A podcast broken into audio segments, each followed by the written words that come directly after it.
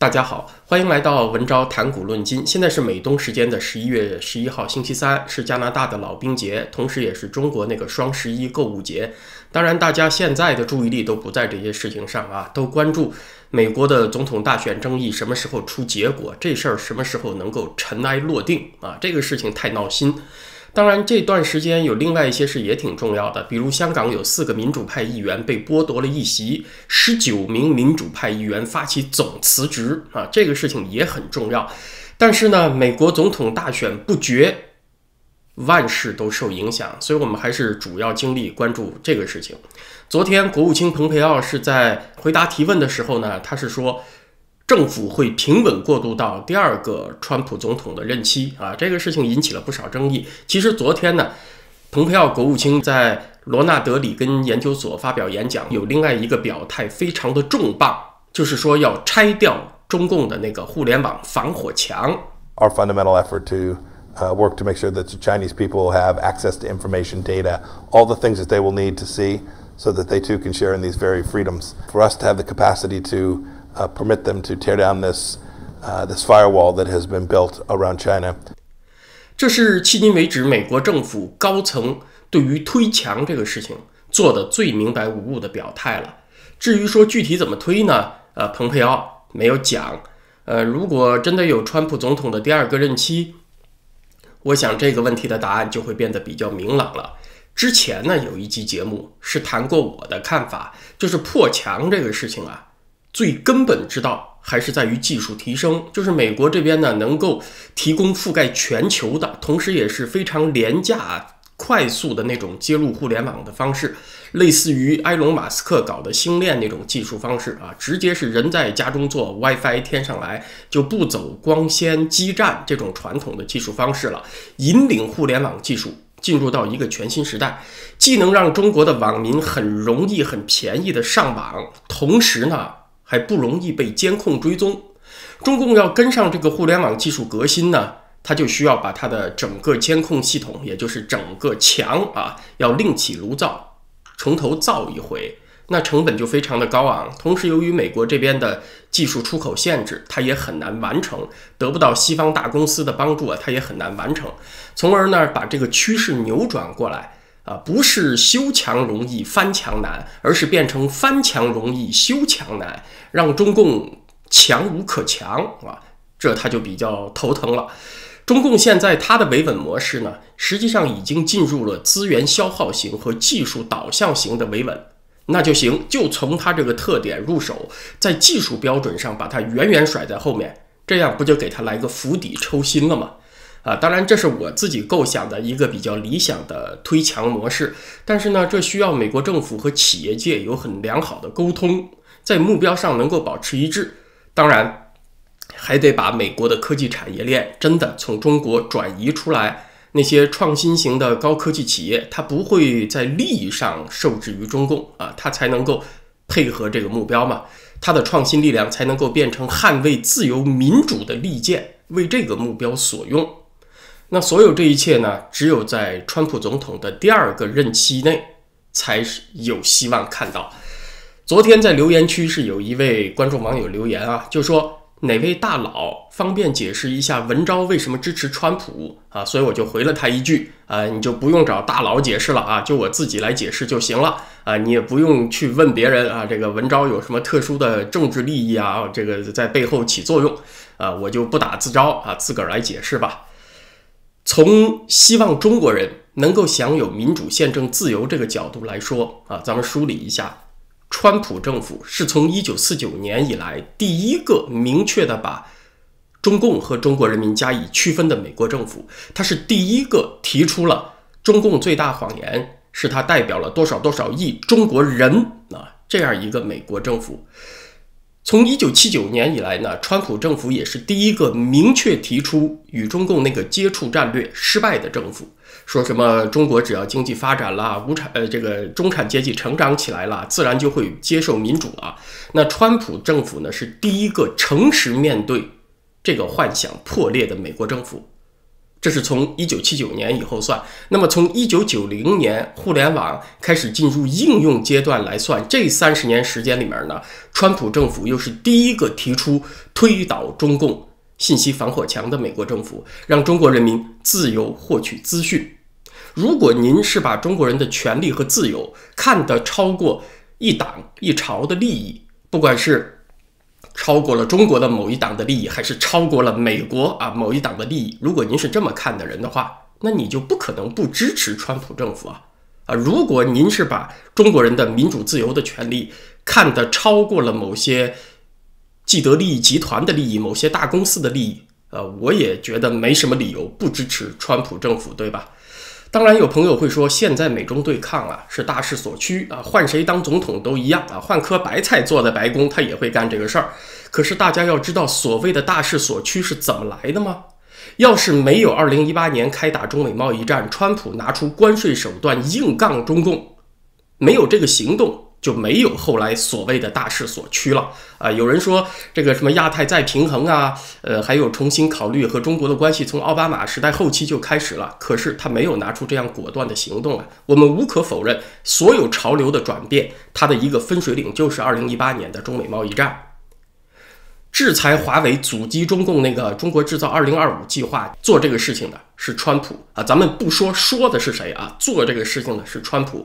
在美国国内全面开始反对中共的渗透，把中共官媒定性为外国使团，做这个事情的是川普。力主关闭美国的孔子学院，也确实导致了许许多多孔子学院被关闭了。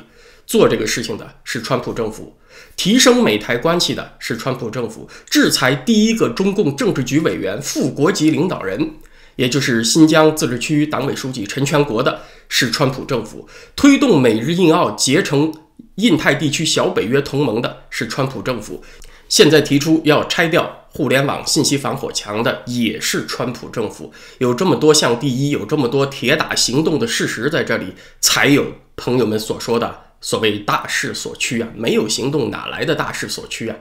然而拜登呢，咱们也说说他啊，他是上面所说的全部问题当中的一份子，就是在他当副总统的八年，奥巴马时代的那八年，上面所说的全部问题一步一步走向恶化，什么中美巨额贸易逆差呀，中共对美国的渗透啊，窃取知识产权呐，人权的恶化呀，挤压中华民国的生存空间呐，还有在南海在其他地方军事上的咄咄逼人。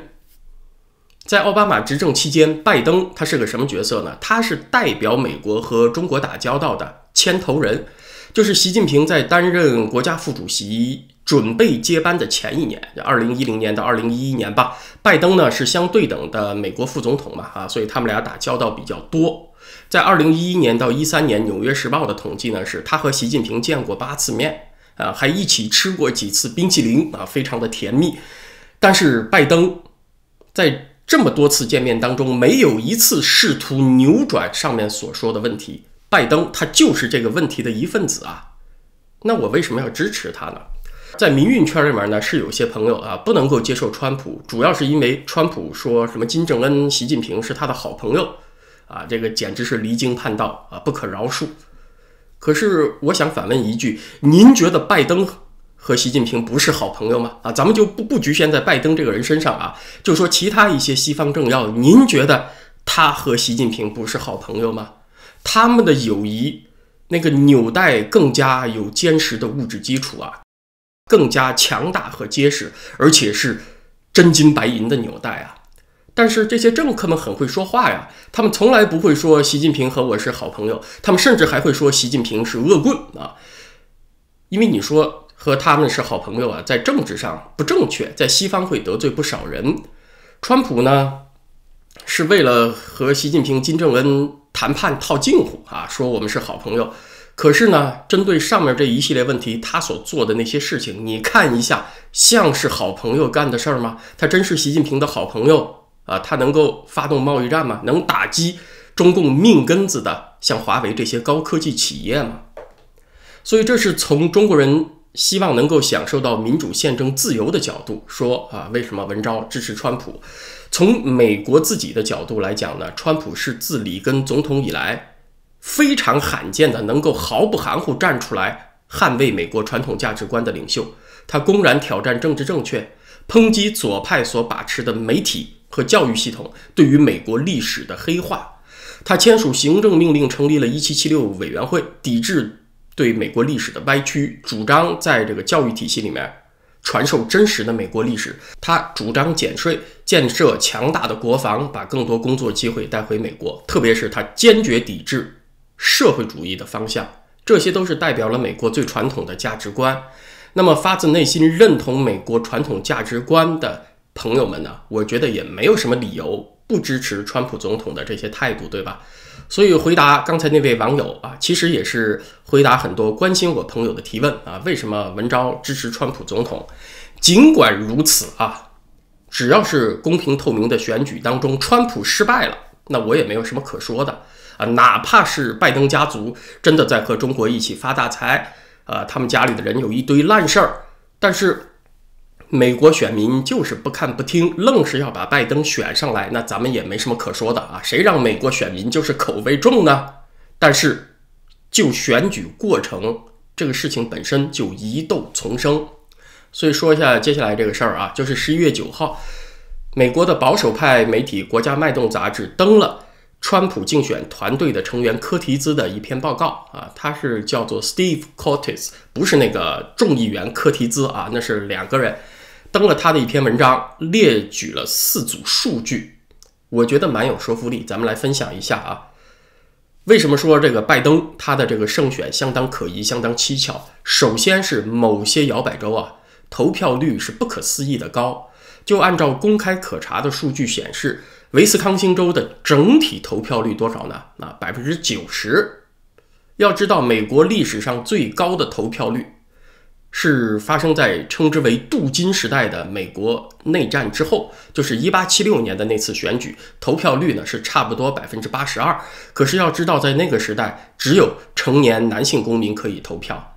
在当代的发达工业国家里面呢，只有不去投票会被罚款的澳大利亚啊，在那儿投票率能够达到百分之九十，而维斯康星州就有这么高了啊，这个是相当不可思议的。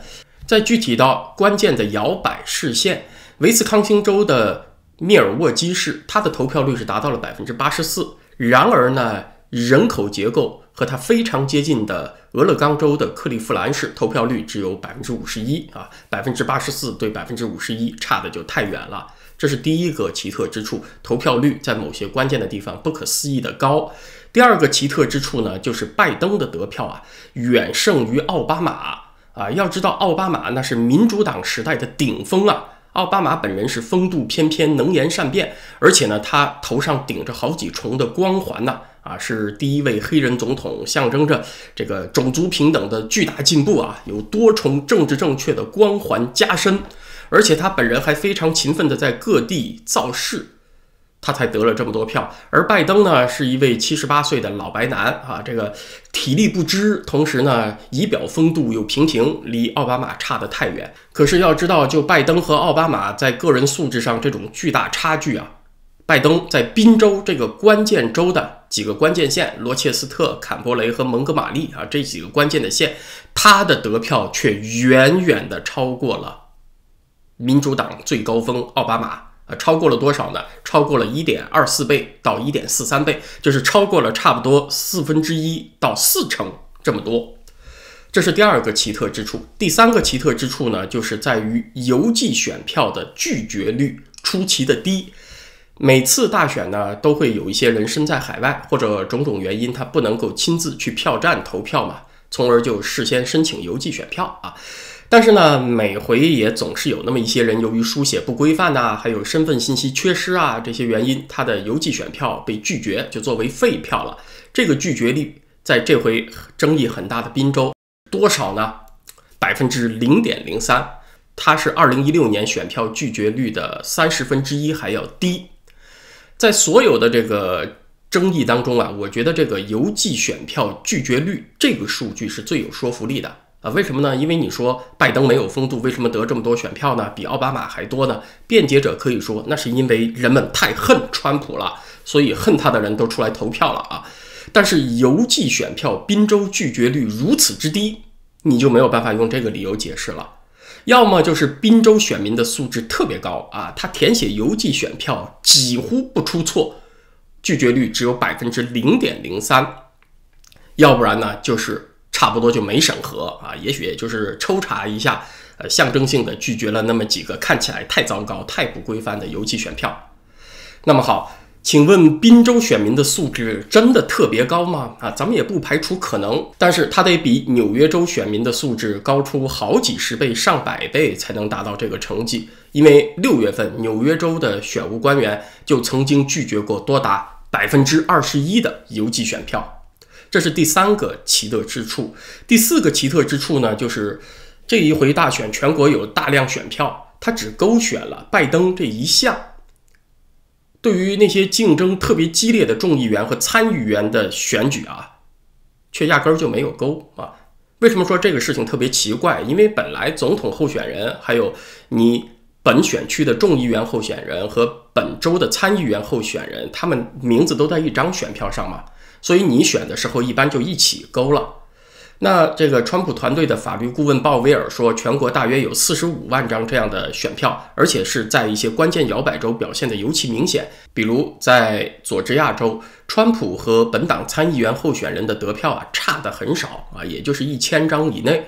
可是要知道，拜登比他本党参议员候选人的得票却多出了九万五千八百零一张啊！如果是拼得很激烈的话。总统拼得很激烈，那你参议员选举也应该拼得很激烈啊。那为什么这个拜登在佐治亚州的民主党支持者只关心拜登，他不关心民主党在本州的参议员候选人呢？啊，这个听起来是不是很不合理、很奇异啊？那这篇报告啊，它的原文，呃，有英文阅读能力的朋友建议去看一下。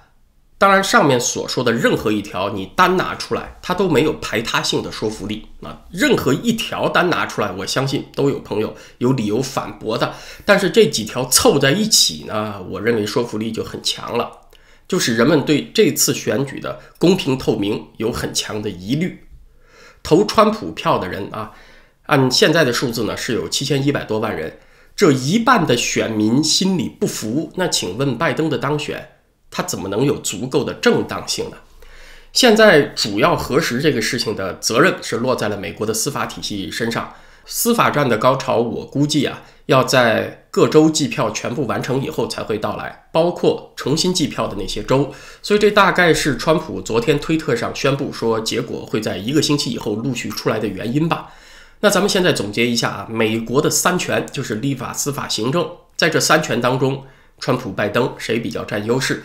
立法权就是国会啊，这个事情上呢，不太使得上劲儿。就除非总统难产，谁都得不到当选所需要的二百七十张选举人票，那么这个时候呢，才会进入众议院选总统的阶段，就是咱们以前介绍过的那个 contingent election 的概念啊。所以立法权呢，目前没有办法介入，行政权是在总统手里面，所以。出现了这个司法部介入选举舞弊调查的情况，那这算川普总统的一个优势。司法权怎么行使啊？就是法院这边怎么动作，目前还不明朗。看起来呢，川普也不是居于绝对的劣势啊，在这三权当中。但是要知道呢，他有一个现实的很大劣势啊，那就是选举结果已经出来了嘛，你要推翻它，门槛就变得非常高，程序就变得非常复杂。而出问题的那些关键州呢？又是民主党所把持的，所以阻力还会很大。这是讲三权，那三权之外的第四权，媒体这一边呢？啊，那没得说，是一面倒的支持拜登啊，支持川普的力量啊，完全不成比例。社交媒体呢是有相当的民意是支持川普的，但是要知道平台啊，就是那脸书、推特、油管几大社交媒体平台都是在亲拜登者的手上，所以我个人呢。这段时间有个强烈的感受，就是美国这个政治上层建筑的整体啊，过去这些年其实已经形成了自立的集团，它形成了一种建制派的体系。关键时刻啊，到这种关系国家未来道路、未来存亡的时刻，能够拯救美国的，能够拯救它的力量，只能是创造它的力量，就是美国的人民。二零一六年，川普的当选呢，是人民行使主权。啊，把川普这么一个素人推上去，对建制派是一记响亮的耳光。确实呢，那些建制派精英们被打懵了啊，马上呢，他们就恼羞成怒，呃，但是很快确实他们也吸取了教训。川普上台以后就没有让他舒坦过，先是通过那个通俄门的调查、弹劾诉讼啊，想把这个川普赶下台，就不让他能够干完一个任期，把权力夺回来。但是搞了几年呢，没成功，又通过民调数据来引导选民的投票意愿。那这回再一次证明这个民调错得很离谱嘛，啊，所以这一步也失败了。于是呢，目前就是这个投票，投票呢本身也是选民行使主权、表达意见的一个主要渠道。那这个渠道现在是出现了很大的疑问、很大的争议。那么这种时刻呢，人们就必须自己站出来了。啊，这个上层建筑已经和人民脱离了，连投票行使主权这个渠道如果都出了问题的话，请问人民还有什么力量呢？这个时候啊，普通的美国人就得自己站出来。这个星期六，在华盛顿 D.C.，在各州首府，呃，有人发起大规模的集会。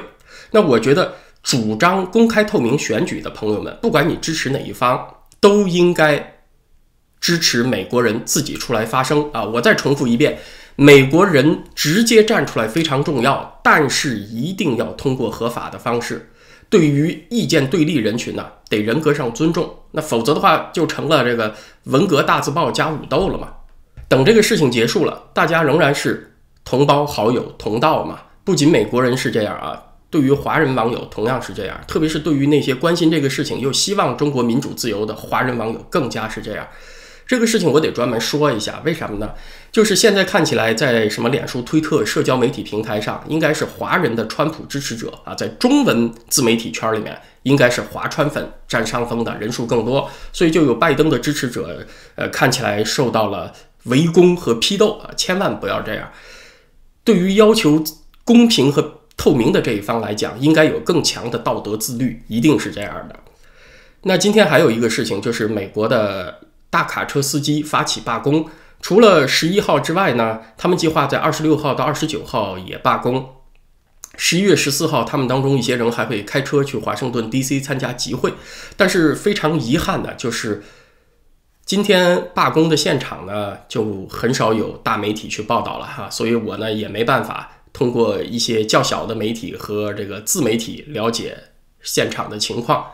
那我昨天呢是看到了啊，这个有一位国内的作家网友写了这么一段啊，就是说很多华人川粉呢是不相信 BBC 和 CNN，却相信油管评书啊，不相信专业的媒体人，却相信道听途说。对于他们来讲呢，这个世界不是变得更加宽广，而是更加狭隘了。这里所说的油管评书呢，大概也包括我在内。我这里呢是不想指责谁怼谁。在《汉书·艺文志》当中有这么一句话，叫做“礼失而求诸也”，就是说，当居于庙堂的那帮人啊，就是看起来特别正经的啊，特别有知识精英的那批人，当他们失去了自己的社会责任，不反映社会真实心声的时候呢？啊，那没办法，就只能像什么油管啊，什么这个自媒体人呐，去向草莽民间去寻找真相了。没有人希望这样，但是在一个社会的成住坏的循环过程中，这种现象不同时代都在上演，否则就不会传说孔子有这句话“礼失而求诸也”。我觉得呢。这个时刻，体制内我相信有不失本心的人啊。美国这个体制内的健康势力，我认为还是强于中国的，但是需要人民站出来发声，才能和体制内的健康力量形成良性的互动，那边呢也才能够呼应。那今天的话题呢，咱们就聊到这儿，谢谢大家。明天星期四，惯例呢，我是应该在会员网站上做节目啊，我目前也是这个计划。呃，是想谈一下五四运动所谓民主和科学启蒙这个话题。呃，最近呢是有一些新的阅读，对所谓五四启蒙有了不一样的看法。如果有特别重大的时事事件呢，那我还是在 YouTube 上来做节目啊。所以谢谢大家，咱们下回再见。